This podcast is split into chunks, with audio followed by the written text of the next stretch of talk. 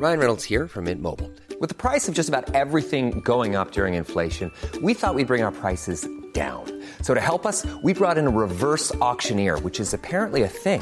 Mint Mobile unlimited premium wireless. Ready to get 30, 30, bit to get 30, bit to get 20, 20, 20, bit to get 20, 20, bit to get 15, 15, 15, 15 just 15 bucks a month. So, Give it a try at mintmobile.com slash switch. $45 upfront for three months plus taxes and fees. Promo for new customers for limited time. Unlimited more than 40 gigabytes per month. Slows. Full terms at mintmobile.com. Así como suena, presenta La Chora Interminable.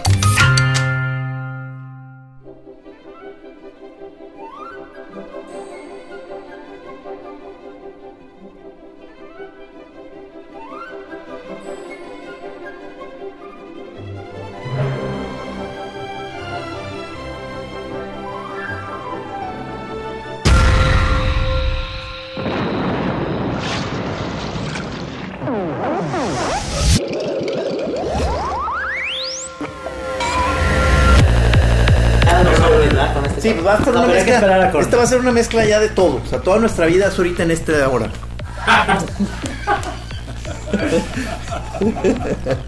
Sí, porque también este Rudy tiene cosas que decir. o sea, Rudy está decepcionado de la música actualmente. O sea, ¿sabías eso? Pero ¿cómo? Es un desengañado.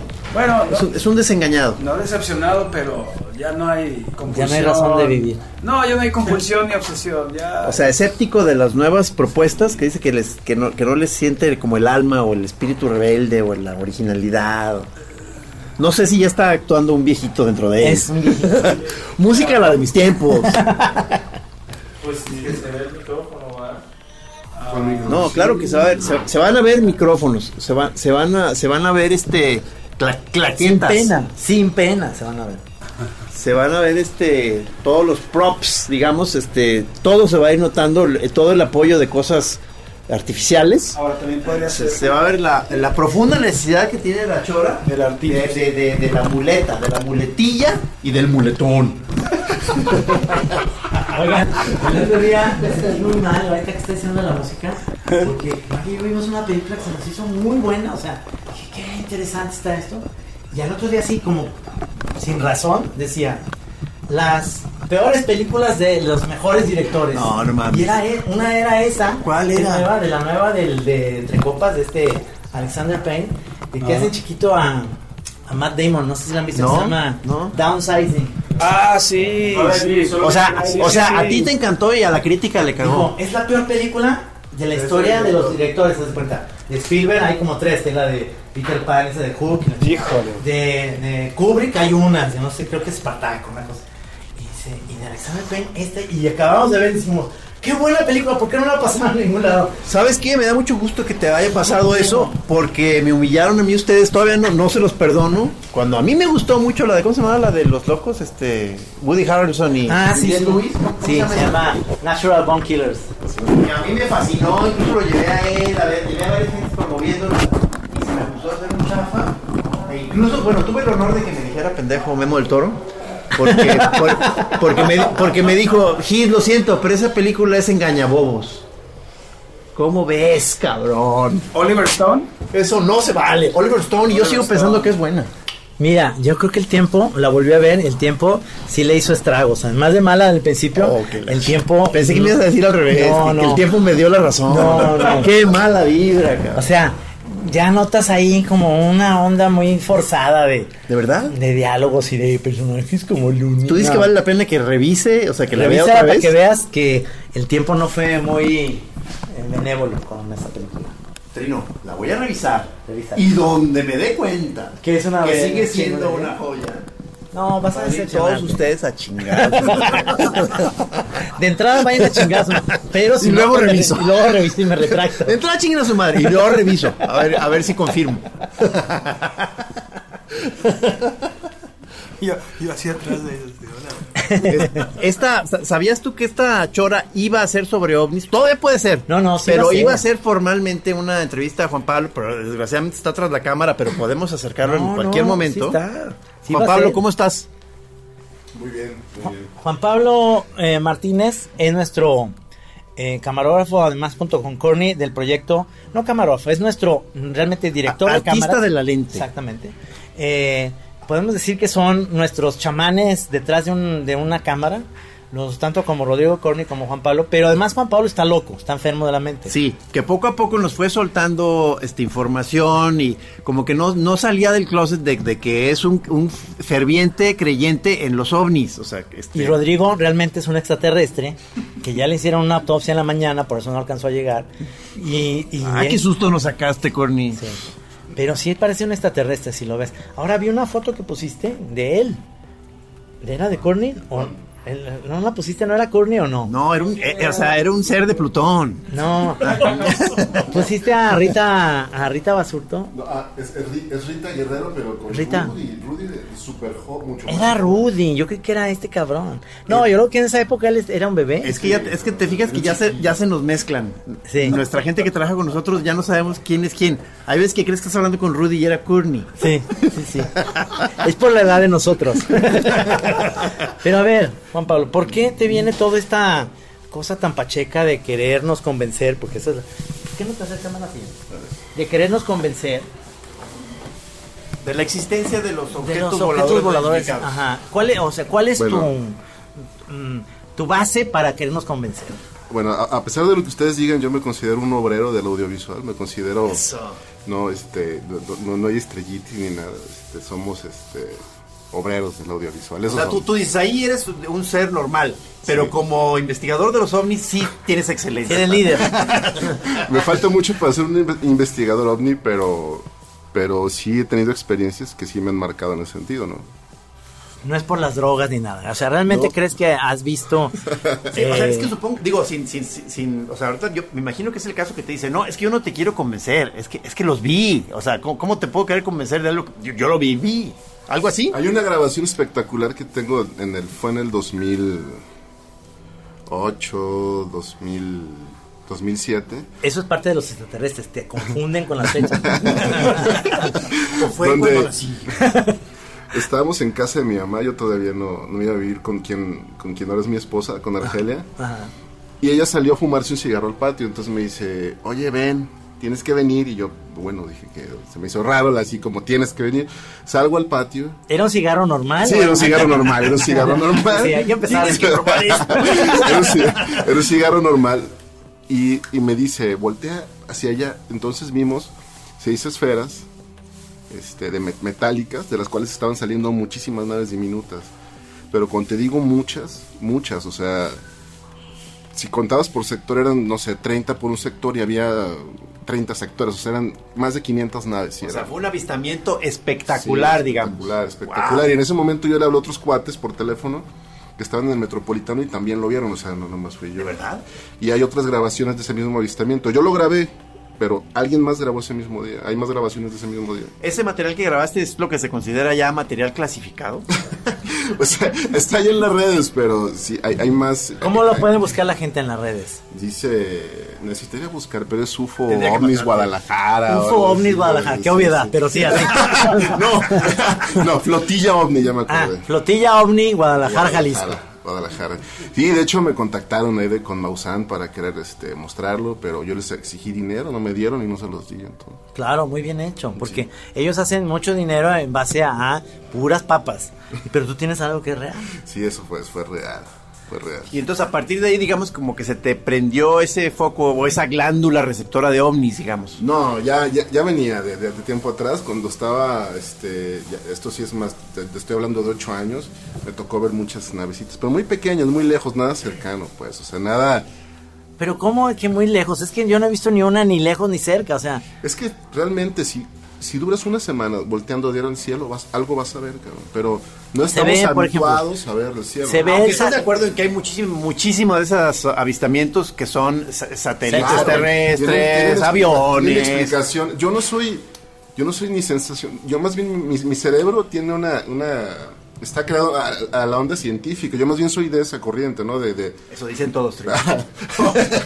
Exactamente. yo no, o sea, no, no tiendo a creer todo así, oh, fantasmas, oh, duendes, oh, no, no, la neta no. Pero esto sí me tocó verlo ya varias veces, o sea, y entiendo lo que puede ser la trayectoria de un satélite, entiendo lo que puede ser la trayectoria de, la estación espacial, y vi cosas que no eran eso. ¿no? Ok, ok. O sea, tú, Y dices, de- tú dices, sí descarto mucha información que veo que es evidentemente claro, sí, faramaya, sí, sí, sí. pero hay algunas que sí dices, lo siento señores. Pero ahora, ahora ya de, que estoy que estoy más, más ruco, me doy cuenta que o sea, las cosas se ponen peor, porque ahora lo que se está planteando es que las naves con las, de las que tenemos grabaciones y las que podemos ver ni siquiera son de extraterrestres, ya son ya son experimentos o, o naves o naves sí, sí, naves de, naves humanas, no no no naves extraterrestres. O sea, ¿tienes esa teoría? ¿de qué está hablando este hombre, ¿Tienes esa teoría que nuestros impuestos se van en tecnología de esa y Sí, nosotros sobre estamos todo los de culpando? nosotros, O sea, porque estamos en Guadalajara, ni modo que los gringos vengan a hacer sus experimentos acá. Eh, A ver, pero es que no me quedó claro el concepto. O sea, este, eh, dices que independientemente de cosas extraterrestres, también hay cosas humanas que, pero que simplemente no se están eh, pu- publicando, pues. Sí, o sea, ya- muchas de esas naves que consideran que son este objetos voladores identificados deben de ser humanos. O sea, ¿tú crees que, por ejemplo, es tecnología de los norteamericanos Sí. que vienen a Guadalajara, una ciudad que no pasa nada, es aburridísima? Ay, especialmente. Sí, sí, o sea, a ver, a ver qué estamos haciendo. En vez de, por ejemplo, irse a una ciudad más interesante donde... No sé qué oscuros intereses pueden tener aquí, pero digo. Me imagino que hay ciertos sitios que aparentemente no tienen ningún interés, pero, pero hay ciertas frecuencias en el aire o en la atmósfera, Trino, que, que- que lo hacen eh, interesante para estas gentes. ¿no? Quizá la barranca, que estemos tan cerca de la barranca de Oblatos, que es ahí donde puede haber una energía, donde a lo mejor eso es como la huella que dejó un ovni que cayó y hizo todo un, este, ¿no? Un movimiento, digamos, en la Tierra. Es que bajo esos Interesante argumentos, el mío suena como una fruslería, ¿no? Que los gringos vengan a visitar Guadalajara en naves extraterrestres creadas por ellos, sí, suena bien tonto, pero, pero yo no creo que todas las naves que estemos viendo sean de otro, de otro planeta. Para mí sería muy difícil ya pensar eso, o sea, Esa es, esa es una vía que se me hace interesante, que también hay tecnología terrestre, pero que simplemente no se saca a la luz por algún motivo oscuro gubernamental. pues es que Pero eso ya lo hubiera tuiteado Trump, ¿no? Eso, eso es, es tan pendejo que le va a decir, vamos a mandar nuestras naves especiales, unas que tenemos, este, y vamos a investigar. O sea, Hay algo bien interesante, hay que buscar un spot de la, del nuevo comando espacial que está formando precisamente Trump. Y en ese spot se plantea, es un spot que salió en televisión en Estados Unidos, Ajá. que plantea una invasión ovni. Ahí está. Y que plantea como una hija de un güey ahora sirve en el ejército. se llama como él sirvió. Comando Estelar. Comando ¿sí? espacial. Espacial. No es Buzz Lightyear el, No, no, no, no, que- no. no lo agarres de al No, no, señor. perdón, perdón. Existe el spot si lo buscas, es de la, es de la Army gringa. Ajá. Dice, no, estoy orgulloso de que mi hija esté ahora enlistada, porque cuando yo peleé, o sea, está hablando de una pelea contra invasores extraterrestres, y es un spot de la Armada gringa. O sea, búsquenlo, ahí está en internet. ¿Te fijaste que cuando, cuando le, dimos pie a que se soltara más a Juan Pablo, como que sí se, se empezó a entusiasmar y nos empezó ya a saturar la bandeja de información? Sí, sí, sí. Que no- nos mandó unos, bueno, a ti- mandó un video que tú, Un video. tú prometiste verlo, dijiste que habías visto una parte, Vi una y, parte. y luego nos mandó unas imágenes como de unos exvotos, que son esas imágenes de agradecer milagros, diciendo, diciendo que daban gracias por... Gracias, Virgen de Zapopo, porque no me llevaron los extraterrestres y cosas Sí. así. Y el videíto ese, además del, del de la nube, donde hay como un, un foquito que es como una especie de ovni, que desaparece así en el aire, se me hace muy fake, se me hace un efecto especial que tú dices que lo puedes... No, yo, yo tendería siempre a pensar lo mismo. Cualquier cosa que ves ya en internet puede estar súper truqueada. De hecho, si tú buscas videos de ovni- ovnis en internet, vas a ver infinidad de cosas que, que pueden ser creadas con un... O sea, digo, somos editores, sabemos el alcance que puede tener en la animación, este, los motion graphics, los efectos de videos sencillos. O sea, es muy difícil, es demasiada, demasiada información. Al final, en, todos los- en todas las áreas del, del- del audiovisual va sucediendo lo que se venía previendo desde el 2000. O sea que es un exceso de información en todos los sentidos, es lo que busques. Si buscas cosas de fútbol vas a hallar un exceso de información, la cual el 90% va a tender a ser falsa. En Sí, pero, pero además, pero tiene, para mí, o sea, tiene una cosa muy sabrosa el, el- el tema ovni, de que incluso sabiendo que, que la gran mayoría de lo que vas a ver, qui- quizá todo, es falso, Es falso. este, a mí me encanta estar viendo videos donde este, se alcanzó a ver un ser extraño en una calle, una noche, no, los- o sea, no no son fabulosos, o sea, que Sí. dan, dan miedito, ¿no? Y de que alguien te dice que en Oregon, no sé qué, en una, en una esquina, y te quedas viendo el video y aparece una cosa ahí que sí da, sí da, así de son inquieta, miedos- son pues. miedos ancestrales o antropológicos, ¿no? De alguna manera, por- hay una hay una escena muy interesante en la de donde sale Mel Gibson, que es padrecito. Sí, sí. ¿Te acuerdas la escena donde están adentro de la casa y de repente voltean la cámara y está el extraterrestre dentro la, de la te- casa? en la casa, pero no saben abrir puertas. ¿Te acuerdas? No Sí, saben abrir puertas. no, no, no. O sea, tienen toda la tecnología avanzada, pero no saben abrir una puerta. Se ponen unas cosas de metal aquí, este eh, Joaquín Phoenix y, y los demás, porque lo leen que no te pueden leer la mente, ¿no? Pero tiene muy buen ritmo, ¿no? Esa, esa. Es de este el mismo del sexto sentido, Shamalayan. ¿cómo se Ah, llama? ya, ya, ya. Porque tú tienes alguna favorita, alguna película favorita de tema extraterrestre? Mm, No, y específicamente es que además una no. hay, hay de muchos estilos, ¿verdad? Están las más místicas, digamos, están las más violentas, tipo invasión. A mí la que me gusta es esta, la nueva del, del director de Blade Runner, que, que llegan como una especie de huevos, ¿te acuerdas? sí, Arrival. Sí, Arrival, de no lo he Arrival. Esa es muy buena, a mí se- me gustó Sí, mucho porque, sí, sí. porque además te pintan unos extraterrestres como unos pulpos, ¿verdad? Y, y aparte- y yo como molusco, ¿cómo Sí. crees que viví eso, brother? sí, O sea, sí, sí. Mis hermanos de otros... sentiste hermanado. No, no, y, a- y ahí la interpretación del lenguaje de los, de los está extraterrestres, muy chido. sí. Sale esta muchacha muy, muy guapa que sale en, eh, Sharp Objects. Esta, Amy Adams. Amy Adams, muy bien.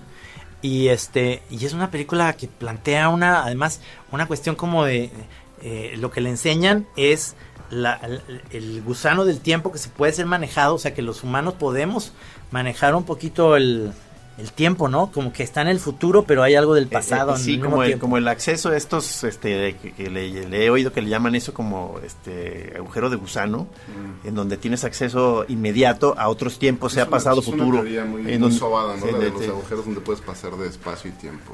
Yo pienso que, correcto, eh, es un problema de, de seriedad, de institucionalidad, porque, por ejemplo, que, imagínate qué chingón sería poder ser como un instituto o algo que neta buscara un video de, que de veras fuera original, o sea, que no tuviera trucos, cabrón. Pero no hay nadie que se dedique a hacer eso, ¿no? Pues Mira, Específicamente no sé porque... si estés usando esta plataforma para postularte ya como...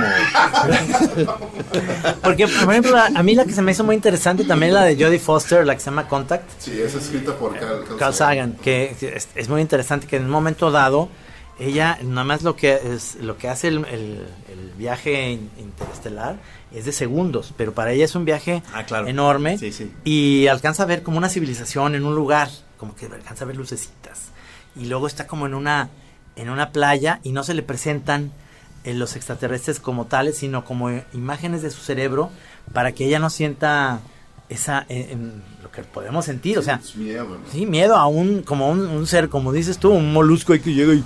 No, pues está como gacho. Y, y luego que finalmente yo pienso es que en la, en la vida de, de nuestro planeta ya hubo una, una conquista. O sea, yo me imagino cuando llegó Cristóbal Colón, los españoles, a América y que los indígenas vieron esta tecnología que llegaban con barcos y, y todo eso, era una especie de conquista, invasión extraterrestre, ¿no? Lo Extra- dijo Stephen Hawking que no nos iría bien. O sea, si eso sucediera no nos iría bien. Entonces hay que pensar muy bien el día que recibimos una comunicación por medio de la, del SETI, pues, la organización esta que está viendo las señales este, de radio este, cósmicas, que no nos- hay que pensar bien la respuesta. O si nos conviene contestarlo, ¿no? Porque Y esto están hablando, mira. en las... ¿Te fijas cómo empiezan a llegar la- llamadas como de ninguna parte? O sea, es- es- son fenómenos. Imagínate qué, qué les vas a responder y si re- realmente vienen, qué intenciones tengan. O, o realmente pues somos como una- Somos tan microscópicos para el universo que pues ni siquiera les importamos, ¿no? Pueden venir a hacer turismo, yo qué sé. ¿Viste una fotografía que sacaron como de hasta ahorita de lo que se conoce del universo, que es que es El como universo conocido que es como un óvalo, ¿no? es un óvalo, sí, sí, que, que, que al final resulta que, que sí es finito, pues, de alguna manera. Pero, pero lo impresionante en ese sentido, como decía Carl Sagan, es cómo es posible que la vida se dio nada más en este, en esta parte y en una galaxia, porque hay miles, este, y hay miles de soles. Entonces, ¿cómo puede ser otra especie o otra manera en, en evolucionar que no sean así como nosotros, así como con cabeza y brazos? El cálculo es que en nuestra galaxia sean de dos a seis civilizaciones inteligentes. De dos a seis. De 2 a 6. Ajá. ¿Es lo menos? Sí. Hay gente, hay gente que cree nomás en dos de esas seis. eh, Juan Pablo cree en las seis. En las 6. En las 6. Este, me imagino que tú estás eh, aliado con to- todas esas teorías que dicen que las pirámides de Egipto fueron hechas con ayuda extraterrestre. O no necesariamente. No, no Ok, ok. Pero eso es muy loco porque ¿cómo es que la misma teoría de las pirámides se dieron tanto en Egipto como en, en, en toda América y Sudamérica sobre todo, y la perfección en ese sentido de eso eso ya lo traemos en el en el ADN o, o qué? Yo, yo más bien ahí buscaría respuestas de, de parte de... Este, ¿Antropólogos? Sí, de la antropología. Del discípulo de Freud se me fue, de pronto. Jung, de Jung. Sí, ya, ya hay un, hay un, es el arquetipo, ¿no? Todos los, por ejemplo, cuando agarras lo primero que sueles dibujar siempre son este, espirales. O sea, son cosas como universales, ¿no? Yo pienso que va por lo mismo. La construcción de estructuras también tiene esa misma naturaleza, ¿no? Eh, dentro de la, digamos, de la cultura de los que son aficionados al tema, un clásico es, son las abducciones, ¿no? Sí. ¿Tú cómo te llevas con ese tema de gente que es de pronto secuestrada esa por parte los... es la que se me hace mucho más dudable. Esa es la parte que más yo, yo más dudaría, pero ha de ser algo terrible, cabrón. Bueno. Ah, Sí, no eres, no eres tú. Es que muchos, mucha de la gente esta eh, tienes un- un- muchas veces un anhelo secreto de ya ser abducida. O sea, yo pensé que Juan Pablo era, Yo no era estoy de en eso. eso, no, a mí Ah. me daría mucho miedo. Porque luego te hacen cosas por el culo. Sí, Sí, No, conocimiento le llaman. Conocimiento. Digo, aquí también, aquí también en la Tierra hay mucha gente así, ¿no? Pero pues en general Que tienen es acceso a información clasificada de esa manera. Es que es, es la manera en que ellos obtienen la información. Yo ¿no? sé algo de abducciones, ¿eh? Sí, ¿sabes algo de opciones? A ver, mi querido Yo pensé que andaban abduciendo a Courtney hace rato. Sí. o, sea, o sea, teníamos junta de trabajo. Sí. Y a Juan Pablo, que siempre está en contacto con él permanente, o sea, con el teléfono rojo, perdió contacto con Courtney durante un lapso de unas cuatro o cinco horas. Que fue abducido. todo el mundo, inmediatamente la primera teoría fue, fue abducido. Sí, porque él tiene estática esas cuatro horas, ¿verdad? Él en su, en su cerebro tiene estática. A ver, a ver tu teoría. Hay un, un escritor inglés que se llama Graham Hancock, que tiene un libro que se llama Supernatural, que es sobre plantas de poder y, y, cham- y neochamanismo. Y él compara muchas este, culturas y las visiones que tienen sus chamanes y dice que, que la visión de la abducción es muy similar o a sentir que te atraviesan con cuchillos o que te desmembran cuando sueñas esas ese tipo de cosas vio que muchas culturas se repetía esa visión entre los chamanes de las tribus y una era el que sentir como que te lleva una nave o unos seres extraños y te analizan, ¿no? Este, al final yo creo que más que, que efectivamente sucedan esas cosas, son como visiones, nada más. Como una, como una visión arquetípica de Exacto. una especie de rapto Ajá, mental. y entonces eso es lo que cree la persona, que se lo llevaron, uno, pero son como un poco despertar de su conciencia o un lapsus que tienen, es como el que yo tuve hace rato, o por consumir ciertas sustancias, ¿no? Este también, plantas de poder. Yo más bien creo en las plantas de poder. Yo fui a Wirikuta hace poco y vi muchísimas naves, pero porque andaba bien peyoto. Es lo que te iba, te iba a sea, comentar, ves que hacen en ese sentido muy buena, muy buen dúo estos dos maestros, los camichines, porque Juan Pablo es experto en el ovni, en el- como, como dato duro, y Courtney es, es un experto en sustancias psicoactivas. Entonces Claro. yo, según yo, en la unión de estos dos personajes da un, da una, un alucine muy completo. Porque finalmente, finalmente si, si te echaste esos peyotes ahí, ¿fuiste a Real de 14? Ah, fui al Real de 14 y luego bajé a Wadley. Este, ah, y me, me interné en el desierto, este, como unos 8 kilómetros adentro de las Margaritas. Claro. Porque es muy fácil en esa zona confundir pues esas naves con ETNs, ¿no? O sea, realmente son camiones que están pasando. Pero como estás hasta el queque, dices, qué loca está eso. Mira, ahí va una película, incluso llevan una película de Schwarzenegger. No, bueno, si no me equivoco, el nuestro mismo acá, Rudy, nuestro productor, o sea, me ha platicado de unas lucecitas. ¿Sí o no, Rudy? O sea, tú, tú me platicaste de que se veían unas lucecitas haciendo extrañas figuras a una distancia muy cercana de donde ellos estaban acampando, también en el desierto comiendo peyote, este, haciendo formas extrañas. ¿Sí o no, Rudy? Hay unas pelotitas que son como de como el tamaño de una de básquetbol y estas andan en pares y están como retroiluminadas, son las softone, o sea, no son fulgurantes, pero andan ahí ¿En jugando. dónde? ¿Pero en dónde? En el desierto de Real. Sí, se aparecen a cada rato, a cada rato y no nada más a mí, a varias personas que, Que habían, que habían consumido peyote. De hecho, Sí. O sea, de hecho, esa es la parte en la que...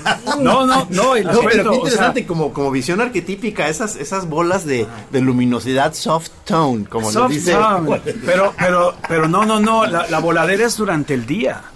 Es Oh, durante oh. el día. Y en la noche ya no estás, ya no estás volando, o sea, ya estás totalmente aterrizado. Y es cuando ocurren estas cosas.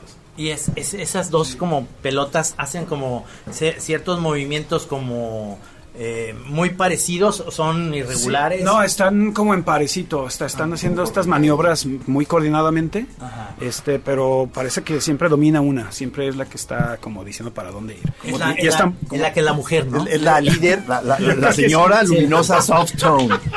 Este, no, no, o sea, qué, qué increíble, ¿no? Como unas, como unas maniobras de unos seres lumínicos, esféricos, A, a- a disposición, digamos, o ante la atención de los Este- peyoteros. Pero estés puesto o no estés puesto. Ahí se aparece. Eso está, eso está bueno, eso está bueno. interesante, eso está interesante.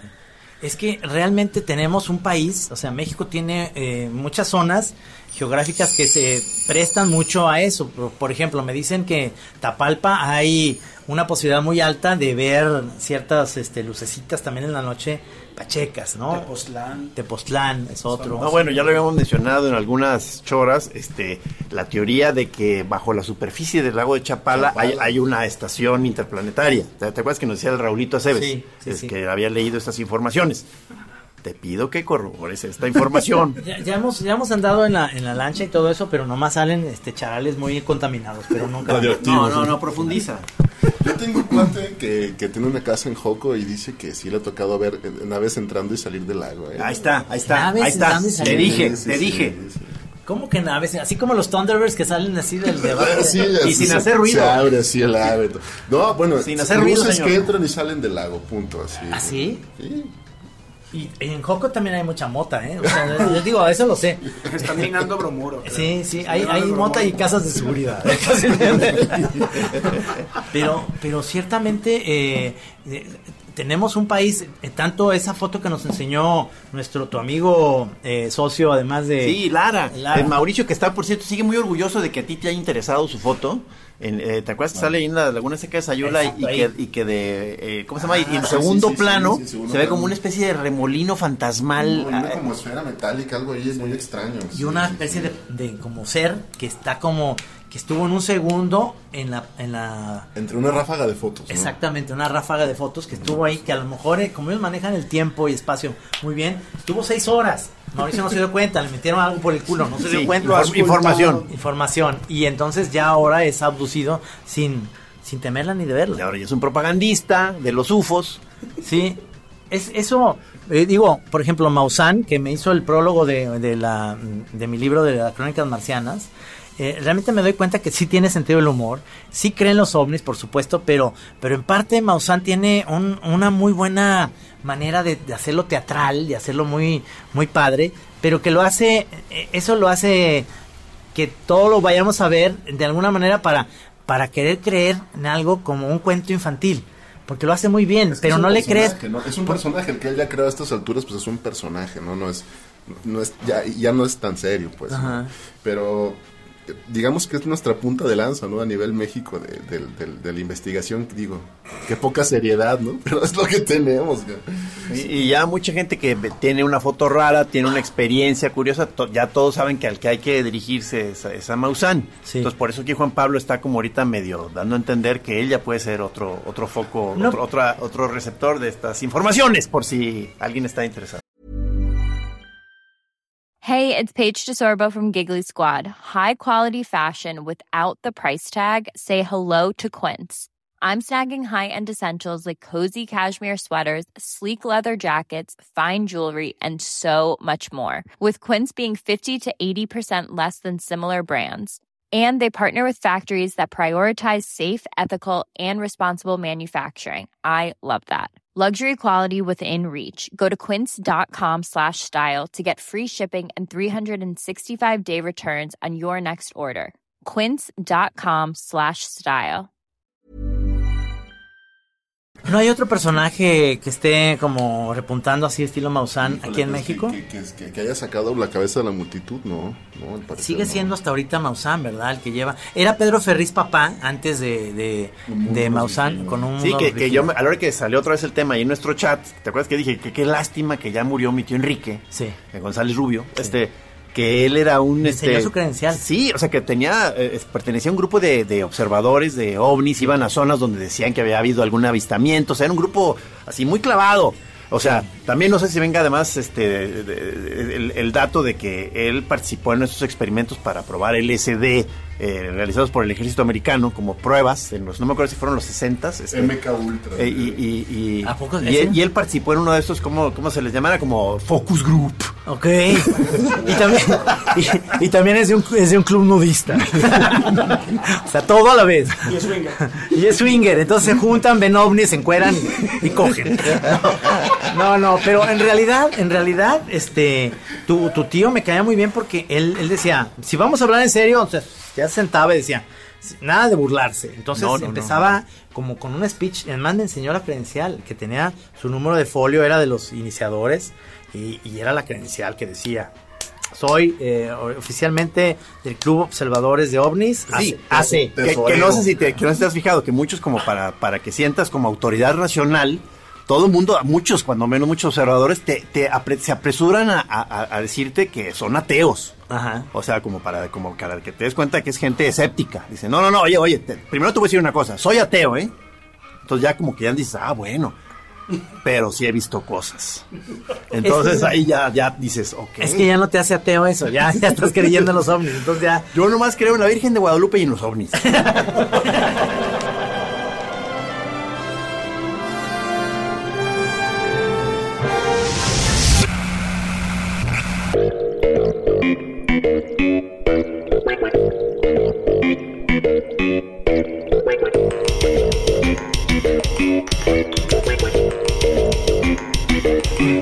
Es, muy, es muy loco esta legión de, de- de gente en la cual tú estás, eh, ya perteneces, digamos, que sí lo defiende a capa y espada. Yo a mí me encantaría tener una experiencia ovni, de alguna manera, no sé, siempre estoy en, en Chapala viendo el cielo, porque el cielo se- sí se alcanza a ver estrellado. Y, y, y, y sí, he, sí he visto, pero sé que son satélites de satélites, que es, luego me dicen, hay una aplicación que dice a qué horas va a pasar el satélite. Y es un satélite que... Porque tú dices que, por ejemplo, para algunas que te ponen ya a pensar, las trayectorias deben ser más caprichosas, ¿no? Sí, claro, claro, no pueden ser así en línea recta, son este ángulos, vueltas en ángulos totalmente de 90 grados, o sea, que ninguna nave conocida la los puede hacer, ni helicópteros ni, ni aviones, pues, ¿no? Y luego eh, es- están este tipo de avistamiento ya como más eh, inquietante cuando ya se acercan, ¿no? En donde ya tienes oportunidad de, de ver desde el, el material, textura, incluso a veces ciertas eh, cosa translúcida de que ves a través del cristal quizá de la cabina del- del- de la nave y, y ves las siluetas tras la cabina de las personas ahí manipulándola. Porque, porque yo he visto episodios muy, muy buenos de, de los expedientes X. Sí, No, o sea, re- creo que la serie tenía que haber terminado, la volvieron a revivir, pero ya, ya, ya se gastaron todas las ideas muy buenas que había. Había una especialmente que me encantaba de una, de un avión que fue en, a mitad de vuelo, este, abducido de alguna manera. No, nadie se dio cuenta, pero en ese momento eh, alguien tenía el recuerdo de que todos quedaron como inertes, digamos, y, y se abrieron las puertas y entraron extraterrestres como checar cómo estaba la onda, si los cacahuates estaban buenos. No, entraron a la- al, al avión y, y este y era muy buen episodio en, en, en ese en ese sentido que de repente las turbulencias y demás de la nada salen y eran parte de que ya había pasado ese ese evento. Es que indudablemente, o sea, los, los, los extraterrestres, los ovnis forman parte del imaginario colectivo y de un no. chingo de historias, ¿no? Es Que un hay. gran tema, o sea, y, y se, se inscribe por otro lado dentro de la dentro de estas cosas que le interesan a mucha de la gente que maneja las teorías de la conspiración, ¿no? También es un clásico, ¿no? Sí, Ah, yo, me- no- me- yo, no, yo no tiendo a ser conspiranoico, de hecho mi compadre Roy Courtney, él sí es conspiranoico totalmente. Pero yo, yo más bien sí, sí me- te- tendería a pensar que hay un, que hay este, si- simplemente conocimiento que, que quizá no, no, no- no nos es vedado de alguna manera o cosas que tienen que estar de la manera en que están por una razón muy extraña que no sé tampoco cuál sea. Eh, La, la película Encuentros cercanos del tercer tipo de Spielberg empieza con una que, que existe en esas grabaciones, una grabación de un vuelo comercial diciendo, este, hay unas luces que están alrededor del avión y que y entonces acá le dice, quiere reportarlo como un objeto volador no identificado. Entonces no se animan los pilotos a decir este eso. Yo tengo una. Pero ¿por qué no se animan? O sea, normalmente, ¿por qué no se anima un Porque- piloto? porque Lo, lo van entonces- a tildar ya de Sí, porque y dicen- entonces si le van a quitar la licencia. Sí, claro. A ver, vamos a meterle una temporada a la, a la, Yo, yo tengo una a la clínica. buenísima ahí. Yo tengo, este, yo ten- te- tenía un cuate que se llama Rafael Curioca. Ya falleció, donde quiera que esté. ¿Ves? Ya se Este, murieron, cabrón. O sea, pero su ¿y jefe, ah, su jefe era, el, era- era el, el encargado de la torre de control de aquí del aeropuerto de Guadalajara y luego del de Vallarta. Entonces él nos platicaba que eso era, no era de, do- de un día o dos, era todos los días. O sea, que los, que los, que los pilotos reportaban encuentros, o sea, veían naves, que naves que los seguían, y a veces aparecen en radar, o sea, no, no, también hay veces que sí aparecen en radar, o sea, que son físicamente detectables, pues, ¿no? Pero no son avionetas del narco esas, no, no, no. No sé, pero, pero sí, también, o sea, ex- existe, eso existe. En la aeronáutica eso lo ven, lo ven con mucho más este, naturalidad que nosotros, ¿no? Digo, y te- ellos lo definen como un objeto volador no identificado, punto, ¿no? Y hasta ahí llega el asunto. O sea, sí, sí debe ser este increíble ser piloto de un avión y, y ver que se, se te empareja un objeto volador con todas las de ser uh, una nave, ¿no? O sea, ¿no? ¿Qué te empieza a decir? Orilla a la orilla. Entonces yo me imagino que empiezas ahí a, a- a dar curvas ahí extrañas, ¿no? Sí, ¿no? Ahora, esta teoría del- de los lugares, como decíamos en México, pero también en el mar, que está el Triángulo de las Bermudas, lugares que son el- electromagnéticos, que además pierdes toda la... eh, hay una función de tu barco y de tu avión y de todo eso, que pierdes eh, energía porque hay un centro de, de magnetismo. Y donde siempre cuando pasas por ahí se tiene que dar esta famosa línea de películas de ciencia ficción de voltea un personaje con el otro y qué extraño. Mi reloj también se detuvo. Ahí, ahí es lo que me gusta más que, que se quitan el casco cuando llega un planeta y dice, lo que me temía, se puede respirar. Sí, ya, o sea, ya son clichés, ¿no? De, de- de la ciencia ficción totalmente. Me gustaría que me, eh, me hicieras más, este, o hicieras más completa esta recopilación que nos empezaste a mostrar de exvotos o este, de, una con, con ese tema. una serie. ¿eh? O sea, imagínate que tú llegues ahí a, a- a- Zapopan, a, a- la Virgen de Zapopan, y veas un- una serie de exvotos ahí de señoras agradeciendo que no se las llevaron los ovnis. Luego los, unos cuatro extraterrestres comiendo en una mesa y la señora con las manos en la boca diciendo gracias, Virgen, porque no me hicieron nada. Y, o sea, está muy pacheco eso. Esa es una gran vertiente del tema, ¿no? Sí. Este, Nos ponen verdecitos. No, grises, grises. Sí. Ese, ese de los- este, son grises. A mí me Yo gusta... digo que eran sus tíos de, O sea, de porque- Mérida. ¿no? Y, y tam- también, también otra, otra ramificación del tema que me encanta es la de que ya están viviendo entre nosotros Esa es, y nada más algunos los puedes detectar con algún tipo de a- a- a- tecnología, Sí, como, lentes. como la película de Carpenter que se llama They Live, ¿no? Que si te pones unos lentes les ves las caras como que si fueran como unos esqueletos. De hecho, les queremos decir algo, Curni y yo. Tenemos algo que pensamos. usted- creo que ustedes son reptilianos. Eso creemos el Yo realmente. Más bien, Molusco. Más bien Heath, ¿no? Cefaloide. Sí, porque yo sí, a mí sí me encantaría como que sí me confundieran con extraterrestre, pero a lo más que llegan es decirme ranchero de Atoto. Es lo máximo. Yo sí te veo como un bisonte del espacio. hay, hay, hay como eh, estas ciertas teorías también que me parecen muy interesantes en las cuales tú, no sé si les ha pasado a ustedes, pero son como esos sueños de pachecos más, más de chavo que dices, ¿qué se me hace que es- yo soy un experimento extraterrestre y todos ustedes son extraterrestres? Nada más que es como la película de Jim Carrey, que todo mundo tiene ya un guion, entonces dicen, no, pues ahorita va a chocar al rato y entonces eh, después y va a ser su primera o sea, como que puñeta. todo es un tinglado y, y, y todo, y digamos, y todo está puesto para que tú tengas algún tipo de experiencia. Sí. Y de pronto hay un momento de revelación en que dices, ¿soy un experimento? Sí. ¿A eso te refieres? Sí. No, pues sí. Físicamente, de alguna manera, bueno. así así parece, ¿no? O sea, si lo ves de alguna manera, Sí. parece que todo está armado para ti. desde tu percepción. Sí, porque te digo esta cosa tan pacheca que hablábamos al principio del programa, que no sé si se grabó, de que estaba viendo una película, que dije, qué buena es la película. Y al otro día, lo primero que abro en internet dice, las peores películas de estos directores, y es la que yo había dicho que era buena. Sí, sí. Entonces digo, esa casualidad, ¿qué pedo? O sea, no es como, a veces dices, esto es como un mal guion de una película chafa, que dices, oye, está como muy obvio. O sea, si acaba de pasar eso, ¿por qué me No, están digo, poniendo ¿qué, esto? qué te parece esto de que, de- viste que acabo de hacer un libro sobre Arreola, este, con Fernando Rivera Calderón, este, X, empezamos a ir a presentarlo a algunos lugares, y de pronto en el último lugar, en Panamá, o sea, en la embajada, a la hora que lo iba, lo iba a presentar, como se celebran los 100 años de nacimiento, en ese momento me doy cuenta de que nací el mismo día que Arreola. No, 21 de septiembre. cabrón. No mames. O sea, son cosas muy bellas, que lo cual confirma todo lo que se ha estado diciendo aquí. No mames, cabrón. Fíjate. Sí, porque yo también decía eso de Robert Plant, qué pedo que este... Y es el mismo día que yo, brother. Ay, sí. Nomás voy a tomar un puntito que ustedes dijeron hace rato que está bien interesante. Ver una película años después. Es bien cabrón cuando sí decepciona. A mí me pasó con Natural Born Killers, precisamente, que ya la vi muy plástica. No me digas eso. Sí, Este, Sí, es como efectista. A mí me gustó mucho en su tiempo, pero si ahorita la veo sí se me hace así muy como... Pero- Ay, mira, la- yo, como te dije hace rato, la voy a ver. Sí.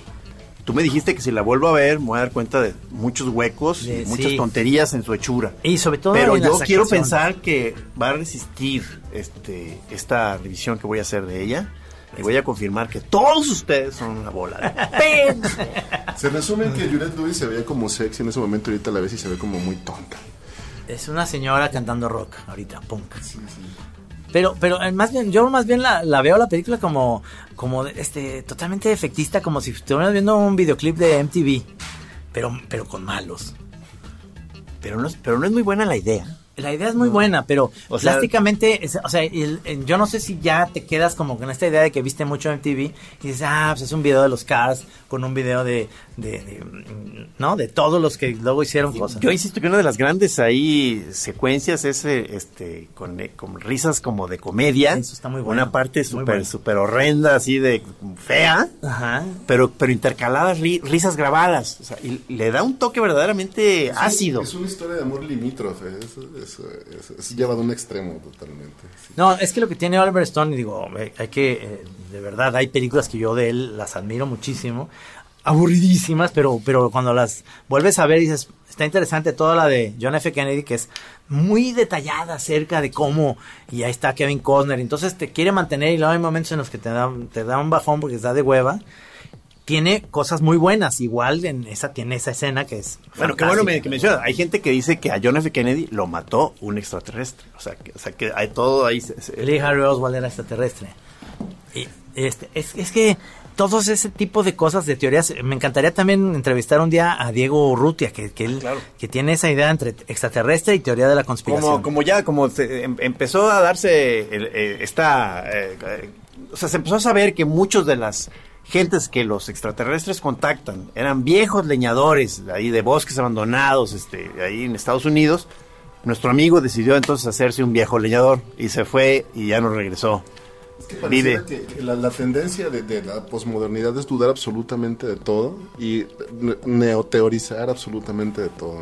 Entonces, y ahora la Tierra es plana de nuevo. No o sea, bueno, o sea, sí. se está planteando eso y se está planteando lo- el alunizaje fue falso, ¿Viste todo. ese, viste ese anuncio que puse que, que es muy chistoso? Es verdad, pues, de los del lo- el grupo que, que plantea en la Tierra. Around the globe. Dice, tenemos, tenemos sucursales around the globe. Entonces, ¿cómo? Si, si son los son, son, son los tierraplanistas y dice, pero tenemos sucursales alrededor del globo para que usted pueda inscribirse. Es, es como un absurdo, pero a lo que voy es, eh, ahora viene una nueva película eh, con, con Ryan Gosling sobre, sobre Armstrong, que se llama El hombre en la luna, que la dirige el mismo de, de La La Land. Y es, es como Neil Armstrong, Aldrin y, Collins llegaron, digamos, a, la luna por primera vez. Y entonces todo el mundo dice, pues claro, están usando la misma técnica de que usaron la NASA para hacernos creer que llegaron a la luna, porque nunca hemos llegado a la luna. Eso es un hecho. El, el, eh, ya dijimos a nuestro, nuestro amigo Diego, este, que es observador de ovnis. Y, y Toño, el cineasta, también hermano de Diego, Sí. él es de los que ha, ha- ha sido, apoya mucho la teoría de la, del alunizaje falso, ¿verdad? Sí, de que todo eso es muy fácil hacerlo en un estudio. Hay un documental fácil que se llama, que es del alunizaje también, que habla cómo Stanley Kubrick grabó todo el alunizaje. ¿no? Y que a cambio de eso le, eh, le- le- le dieron el, el lente este que se llama un planar para filmar la de Barry Lyndon a la luz de las velas. Está, está, está pacheca, o sea, pero está, está Los curioso. extraterrestres le dieron el lente a Kubrick. Sí, sí. le proveyeron las velas, nomás que no le dieron el guion porque está de huevo la película. No, no es cierto, hay mucha gente que le gusta, a mí me dio mucha flojera esa película. Hay gente que dice, por ejemplo, que no, hasta ahorita todavía no, no, no, no sale la, la Chora TV porque está encriptada en un sistema que usa el mismo lenguaje que se usaba en el antiguo Egipto y que no se ha La desencriptado. chora ya está, pero está en un gusano de tiempo. Está en un gusano de tiempo. O sea, la gente ya la vio, pero no se ha dado cuenta. Pero lo van a ver ahora que salga, va a ser todo un, un hito en la comunicación mexicana. Exactamente. Eso es, eso es lo, lo fantástico de todas estas teorías de los extraterrestres. A mí me gustaba mucho ver Perdidos en el Espacio, que para mí era este, alucinante que eh, la nave Júpiter 2 se pierde en el espacio con una familia. Es decir, nada más va extraño el doctor Smith, que se ve que no le gustan las muchachas, y, Y el robot. el robot y Don, que era este es- no es no es Robinson, el, el- el Don West, el mayor Don West es digamos el que se va a tirar a Penny y a Judy. Pero para la mamá pues tiene al, al señor Robinson y, y Will qué va a hacer, o sea, a poco con el doctor Smith como si fuera este una especie de doctor este O con el robot. o con el robot, o sea, y entonces salen unos extraterrestres que de repente, o sea, ya había unos episodios que eran este verduras. O sea, era una zanahoria y luego un apio. O sea, ya, ya decías, híjole, se les acabaron las ideas tan barato que ya iban a un planeta donde todos son verduras. Pero dices que es de tus primeros recuerdos inquietantes, una, una como Una hada o qué era. Una, una hada que volaba, que venía de la bruma verde. o Así sea, de- le veías como afuera de la nave. Sí, y le cantaba al doctor Smith, doctor Smith. Sigue, sigue, sigue. ven, les cantaba. "Ah", y entonces el doctor Smith se ponía su casco y salía con ella como a, a flotar, pero que se la quería llevar. Y entonces este, el, el robot decía, he descifrado lo que quiere decir. Ella viene por... Iba nada más por el combustible. O sea, ella se alimentaba del combustible. Son, son demasiadas informaciones que, que no es tan fácil procesar, Trino.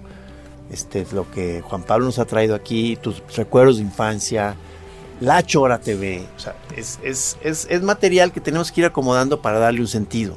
Estas, estas ondas se te hacen pachecas lo de los grandes campos este, con este, figuras. Los crop Ah, sí. es otro gran tema. Sí. Wow, pero es que los diseños son espectaculares. O sea, ya no sé quién los haga, si extraterrestres o humanos, pero quien los haga, que, que bellos. Tiene que tener como un concepto desde arriba, y eso es antes de los, Es que de los drones. Técnicamente está complejo hacerlo, o sea, la manera en que se aplasta el trigo y todo, o sea. Yo, yo, yo, lo- en lo personal, yo no creo que sean extraterrestres eso. Yo Pero no qué bonito espíritu entonces de esta persona que, que decide, o grupos de personas que deciden hacer esto, para no adjudicarse el mérito, Sí. sino hacerlos para que queden como anónimos, es decir, hechos por fuerzas como extraterrestres. street- como street y una cósmico. chamba y lana y meterse ahí con tecnología, no sé qué tipo de tractor para que quede limpia la imagen allí en, la- en el campo, Sí, o el, dibujo. Y ya, y, y haz cuenta que ellos no tuvieron nada que ver. Pero ahí les Claro. va, hay cosas, hay cosas complejas ahí porque hay una nave que es el Voyager que traía un mensaje que hizo Carl Sagan donde venían las proporciones humanas, nuestra cana- cadena de ADN y muchas cosas. Tira del rey chiquito de Trino, dicen. en Y viene, y viene también. Ahorita va a llegar una persona para que la entrevistemos. este. Y hay un crop circle donde hablan, donde hablan, es una respuesta donde hablan de la proporción de los extraterrestres, la cadena de ADN de los extraterrestres, o sea, como contestando al- al- a la sonda Voyager. Eso está, está padre. Digo, si es humano, si no es humano, está padre, de cualquier manera. Técnicamente y de contenido está, está padre. ¿no? Ajá. Es que ahí lo, lo difícil, yo lo que creo, bueno, es cómo. Yo me imagino que lo que planteaba Sagan es que son, eh, son inteligentes, son seres que pueden decodificar eso fácil. Pero, por ejemplo, si no has visto The Arrival, eh, eh, contratan a una chava que es experta en, en jeroglíficos y en, digamos, en manera de comunicarse con... que logra de alguna manera este, generar una comunicación con símbolos. Entonces, eh, volviendo a esto que, que, que dices, Carl Sagan, ¿se llevó algunos símbolos en esa nave de, de eso o no? No, más bien era como explicando nuestro tipo de numeración, o sea, los, los, los números que usábamos, nuestras proporciones, nuestra la composición de nuestro ADN, entonces así como para que entendieran que- de qué va, ¿no? De qué somos más o menos. Ajá. Acaban de llegar dos extraterrestres ahorita aquí a la nave, a la nave ma- maestra. De difícil manejo y. Y llegaron ahí Fede y Cristóbal. Ya iban para arriba. Eh, es, eso es lo que yo considero, de alguna manera, no sé qué año fue que descubrieron eso en, el, en los campos, pero no era en la época ni que había drones, ni que, o sea, ese gasto Era- oneroso, sí. ese era un gastazo, como para decir, lo voy a hacer nomás para que crean que hay ovnis. Pues es un gastazo. Qué, Mejor, qué- qué- qué lo hice gran, yo. qué gran espíritu, yo digo, de estos artistas espontáneos que permanecen anónimos. Pero es que hay obras espectaculares, que ¿no? o sea, y muy, muy grandes, o sea, sí hay que invertirles tiempo y me imagino que dinero, ¿no? Si es que, o sea, técnicamente están muy bien desarrolladas. No, no, ya, creo que ya hay becas para hacer ese tipo de, de dibujos en sembradíos. Es esta idea de Spielberg de que se- nos comunicamos con música de ti, ti, ti, ti, y como con las manos, porque pues, también eran esos extraterrestres, son los típicos, los peloncitos como que dicen que así vamos a acabar los seres humanos, ya sin pelo como tú, más alargados y este Empiezan a, gen- a generar un código de comunicación en base a, a las manos, sí la vi. la- en manos y sonido. Y entonces, este, es la manera en que iban, este, de alguna manera haciendo el contacto. Eh, y Richard Dreyfuss se va en la nave, no sé si te acuerdas, se va, se va con ellos. y, y ellos regresan a todos los, a, a los eh, pilotos del, del- del Triángulo de las Bermudas. Regresan como ahí como a una, una rancherita de allá de Suecia, ¿no? Como una, así como todos vestidos con sus trajes. Agentes con, con vestidos de los años 30, 40, se los regresan a la Tierra en ese momento. ¿Aguanta revisarla esa película? También, O, o- sí. o- o todas- o vamos a ir tomando todas las de nuestro pasado. También tiene sus cositas, yo digo, que, que ya mm, trascienden una cosa de como de hueva. A mí me gustan más eh, como, como estas más de... Como la cosa del otro mundo de, de Carpenter, que es como un ser que se va metiendo y tú no te das cuenta que lo tienes Ah, dentro. Claro, claro, que, que se mimetiza. Exactamente. ¿No? O sea, ese tipo de cosas se me hacen interesantes, como más weirdas, pachecas, este, violentas, de alguna manera. No esta onda de Spielberg de que somos, somos buenos y vengo en paz. Así no llegaron los españoles, mi llegaron. primera, No, mi no. primera teoría era que, que iban a ser hostiles siempre, ¿no? Que, o sea, ¿por qué pensar siempre que iban a ser buena onda? Yo más bien, mi, mi teoría era que es- iban a ser hostiles, ¿no? Por su, simplemente por, por poder, ¿no? Porque Ajá. lo pueden hacer, porque podrían con nosotros. Esa sería como la naturaleza de ellos hacia nosotros, ¿no? Ese era mi primer pensamiento, ¿no? Este, Este, ¿Te fijas cómo se empiezan a colar como, como gremlins. Sí, gremlins en la nave. Es, es este. Como siempre te digo, soy muy escéptico, no soy, no, no, no es que no, no, no crea, pero me encantaría sí creer, ver de alguna manera un, estas esferas ahí en el desierto, me gustaría ver. Es que yo también soy, pero vi eso y que no tiene una explicación sencilla, ¿sí me explico? O sea, me gustaría que me dijeran, no, pues mira, son este, no sé, lo que, que tuviera una explicación, pero no la tiene, está, está, es- yo lo vi, estaba muy locochón. ya, ¿no? Llega a ser chocante ¿eh? cuando lo ves porque no lo puedes ni compartir, no lo Exacto. puedes explicar, no sabes qué Exacto. hacer con eso. Esa información es como, sí es como si de pronto se- es, un- es, es un, este, se abre un, se abre un, un espacio, ves eso y te casi como, ¿y de qué me sirve? O sea, ¿qué utilidad tiene esta información para mí? Y, realmente no la tiene en ningún ámbito de tu vida, güey. O sea, te- pre- presenciar una cosa así pues no te sirve de nada, es como una anécdota, te, queda- te quedas en la anécdota. Y sin embargo sí debería ser algo así, pues más, este... Una más de las misiones, no la del Apolo 11, sino la 14 por ahí, eh, tiene registrado que eh, también ellos vieron eh, luces en, en la luna. Es Y decir, que inclusive una nave los iba siguiendo. Ajá, exacto. Que una nave los iba siguiendo este, a la luna. Digo, de por sí estar en la luna, o sea, este. de- debe ser una experiencia magna, ¿no? O sea, ¿no? ¿cu- ¿cuántos humanos ya está- han estado en la luna? Veintitantos. ¿Veintitantos? Veintitantos Y, y está un coche, ¿verdad? Hay un coche ahí. estacionado. Sí, o sea, un, Ah, de estos- ah, ah, un Ruber, sí. Sí, sí, un, un- un cochecito que se llevó la NASA, que es como si fuera un Jeep con unas llantotas, no sé si... Ah, o sea, ya empieza a haber basura.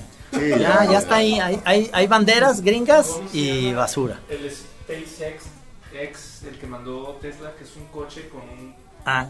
Y que se está grabando. Sí. Falsísimo se ve. Yo por eso sí soy de los de la conspiración, que no hemos ido a la luna, es falsísimo eso. Pero bueno, no, no voy a hablar de eso. Yo no creo que... No, este programa no es para eso, ¿no? Sí.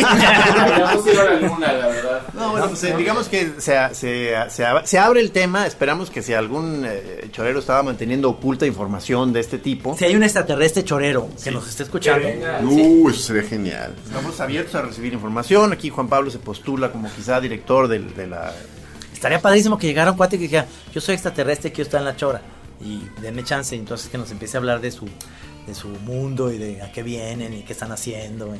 Estamos preparados para recibirlo. hacen popó, hacen pipí. Porque conductos. Bueno, un placer. Oiga, un placer, un placer. Muchas gracias, este... No, no. ¿de El, qué? el día que... Ve- em, sí, muéstrame ese video de Guadalajara de los ovnis. Este, Ahorita lo voy a buscar. este, si quiero verlo. Y el día que sean abducido cualquiera de ustedes, Rudy, Courtney, este, Juan Pablo, por favor, este, ayúdenos, invítenos. O sea, que sea para la Chora TV en exclusiva, ¿no? Y si nos piden el conocimiento, ¿qué onda? Tú ábrete. Ábrete bien el ano y que entre, ni modo. Así es la cosa. Venga, Muy buena noche. La chora desde Real próximamente. Eso. Andy.